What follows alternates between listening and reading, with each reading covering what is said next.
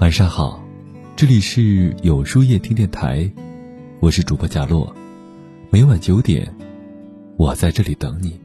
有书四二三公益活动有书早安计划报名通道正式开启，和三千万陌生人一起互换早安短信，你简单的一句鼓励，或许就能给他带来重启的力量。很少有人知道，这世上有一种幸福，叫做。和一个让你睡得舒服的人一起过完余生。人的一生有三分之一的时间都在床上度过，是和另一半在一起最长的时光。所以，在一起睡得舒不舒服，最能检验两个人的感情。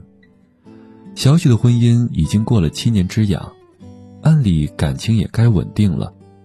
然而，我还是收到了小雪发我的咨询信息。她对现在的婚姻感到很迷茫，白天工作很忙，累了一天回到家，老公就知道坐着等吃饭，到了床上也光顾着自己玩手机、打游戏，有时心里很烦、委屈，想找他诉说一下，看到那副样子，话到嘴边又回去了。可以说，在床上这段时光，从未感受过他给的幸福感。有的只是背对背的空虚和压抑的心情，有的时候有想到另外一个房间睡的念头。床品即人品，睡久见人心。床上本应该是回到家卸下一身的疲惫，诉说心里话，你侬我侬的时光。然而现实中有太多的人和小雪一样，两个人在一张床上睡觉，完全像是邻居。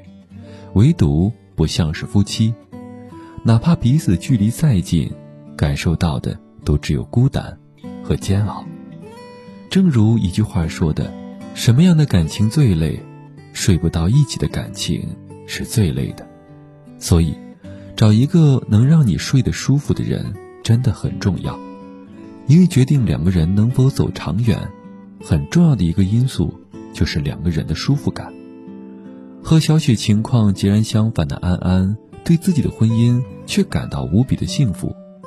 她老公出差时，姐妹们都会来问安安：“你睡觉打呼噜，你老公受得了吗？”你知道安安是怎么说的吗？不要说我打呼噜，就连我踢被子，我老公都没有嫌弃。他会深夜起来看我有没有盖好被子，甚至还会一只手拉着被子抱着我睡。是呀。一个人爱不爱你，从这些细节就能体现出来。爱你的人不在意你的睡相，能包容你怎么舒服就怎么睡的任性，因为他能体谅你一天的累，会让你一天中的睡觉时光成为你休息再出发的港湾。其实感情里有的不仅仅是花前月下的海誓山盟，走肾不走心的激情，更多的是落实到实处的呵护。和行动，可以说，一个人怎么睡你，就怎么爱你。真正爱你的人，一定是在睡前与你耳鬓私语，恩爱后习惯和你相拥而眠，护你睡觉的小毛病，顾你整夜睡得安心的人。和这样一个让你心安的人睡觉，才是人生的安全觉。和这样一个让你睡得舒服的人睡觉。才是爱情，才是我们想要的余生。